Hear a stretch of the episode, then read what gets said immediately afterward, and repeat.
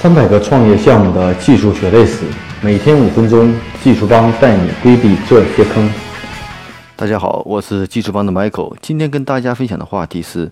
哪些项目比较适合找外包公司来做。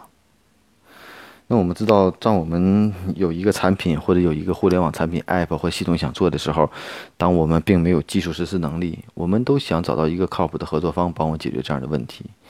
但实际上，在我们选择外包的时候，并不是，至少从我个人的建议看，并不是所有的项目都适合找外包公司来做。因为首先跟大家普及一个概念，就是大市面上大多数的外包公司都是以做网站、APP、电商和一些常见的案例和系统为主。啊，这些呢，面对于 C 端用户的常见的系统呢，其实有很多的公司都可以去实施很做，而且有很多成熟的经验。那如果你做的系统是一个 SaaS 系统，是一个业务导向性很强的系统，涉及到复杂的业务流程、需求分析做的很详细，而且市面上并没有一些通用的或者成熟的系统可参考，并且这种系统数量也并不是特别多的时候，那外包存在一定的风险。这时候对外包的这个最大的风险的考核，就是可能并不是它的技术能力，而是它的产品需求的分析能力。那在产品需求分析上呢，我们这个时候。如果做这种项目，其实我们真的要自己投入很多的精力和时间，啊，并不能完全的把这个任务交给外包方去做，因为外包方在产品需求分析能力上没有行业经验，是很难做的比较透彻的，或者说是前期要下很多的功夫，对整个行业有很好的了解。那如果做这种复杂的业务系统和这种需求，这外包方的产品人员一定实施过信息化系统项目。比如说 O A C R M E R P，对这种常见的信息化系统有成熟的经验的话，他对这样的系统的实施上还是需求分析上就有相关的经验。因为这样的业务系统其实存在大量的逻辑关系，这种逻辑关系其实不仅仅是我们通常所说的互联网产品的 U E U I 的这种功能，而并是大量后台的功能。这些功能往往是我们所看不到的。其实很多项目出现问题，我们用我们自己也好，很多用户也好，很多朋友也好。往往看到的是 U E U I 不满意，啊，用户体验性不是极致，U I 呢没有别的做得好，但是真正的你的后台系统是否足够健壮和灵活，其实这才是核心。你的可扩展性、你的可复用性都是体现在后台的系统中。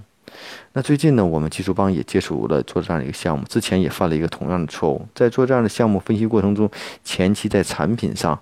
可能认为过于简单，而且跟用户的沟通理解上也并没有深入的去了解和研究，而且用户呢也把我们当成一个专业的产品团队就去做，就会发现双方对产品需求的认知上存在一定的问题。当系统真正开发完、测试、发布的时候，才会发现原来很多业务场景考虑的并不是很全面，这里的业务逻辑还要不停地探讨。那翻过来呢，当我们在重新规划这样系统的时候，才会发现原来。在产品经理的选择上，甚至在这个与用户的沟通方式上，都存在着一定的问题。我们太注重于系统表面的一些东西，而且对系统后端的一些东西模块化、标准化、可复用化，并没有做大量的功夫。其实这是完全一个做业务系统规划的应该做的事情。所以说呢，我们把任何一个产品都当做一个互联网产品去做，其实并不是这样。尤其是面对 To B 的产品和 To C 的产品，完全的设计思路都有很大的区别。所以呢，在这里呢。我们也是通过自己的一些案例，通过自己的一些经验，跟大家分享一下。真的有某些项目，如果你要交给外包的话，你真的要对你的系统要非常了解。如果单纯的是照着去帮我做一个跟销售易一样的系统，或者说某某 OE 一样的系统，或者某某的平台，那你这样的项目失败程度会比较大，因为并不是所有的软件的外包公司的它产品经理都有如此丰富的经验。那我们也就知道为什么一些行业的咨询顾问。他们如此的值钱，像 IBM 的 IBM 在卖的就是它的行业解决方案，这是值钱的，啊，这种行业解决方案的人至少要十年以上的经验，做过很多大型系统项目，从技术、产品、运营管理都要懂，才是一个比较好的一个咨询顾问。而恰恰我们也发现，在现在的很多系统中，用户要的并不是简单的一个针对用户端的购物啊，啊买东西啊。或者说是这样的一个系统，更多的也涉及到很层次的行业应用，所以这些应用在我们做需求分析的时候，要足够的详尽，要足够的采用系统化的分析方法，而不是单纯一个互联网产品设计的方法。